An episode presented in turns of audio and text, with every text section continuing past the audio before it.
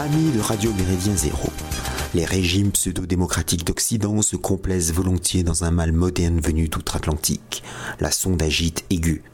Certes, il ne s'agit pas d'une nouvelle épidémie virale ou d'une infection microbienne jusque-là inconnue. La sondagite aiguë désigne l'emploi compulsif et incessant des enquêtes d'opinion et des sondages par les gouvernements, les médias et les formations politiques. La récente élection présidentielle française et les législatives à venir témoignent de leur grande nocivité. Politologues et journalistes s'accordent sur les résultats du premier tour, le 10 avril 2022. Les trois candidats qui franchissent la barre des 20% ont bénéficié dans les derniers jours d'un vote utile.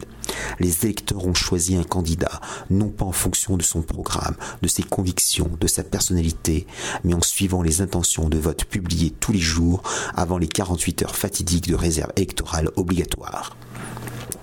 C'est à la, présidentielle de 2002 que s'est installée cette vilaine habitude de sondagite permanente.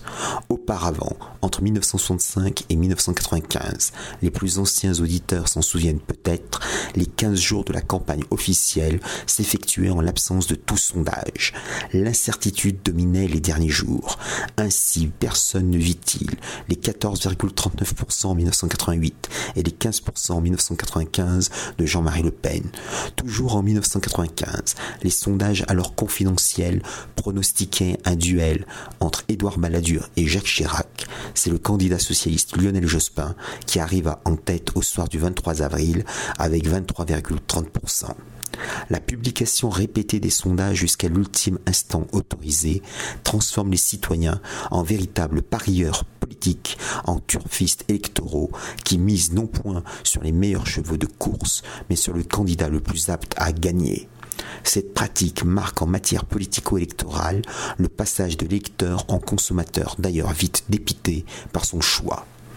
La propension sondagière commence en France en 1965 au moment de la première élection présidentielle au suffrage universel direct de la Ve République.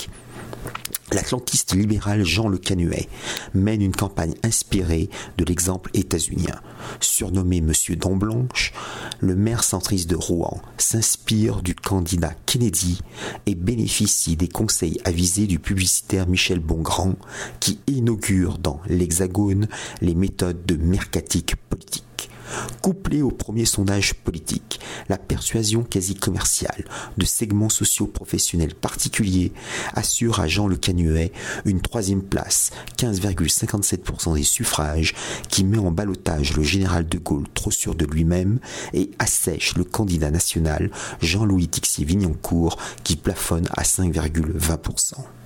Michel Bongrand est le lointain ancêtre des spin doctors anglo-saxons, capable de vendre des tonnes de sable aux habitants du Sahara par une narration médiatique sophistiquée. En Russie, leurs équivalents s'activent autour des polytechnologies ou technologies politiques. Ce terme regroupe les démarches de lobbying, les relations publiques, voire des actions compromettantes, si possible filmées. Tout travail l'électorat sous l'impulsion des professionnels de l'information, de l'influence subliminale, de la manipulation factuelle et de la désinformation. Le recours massif au sondage n'est pas anecdotique.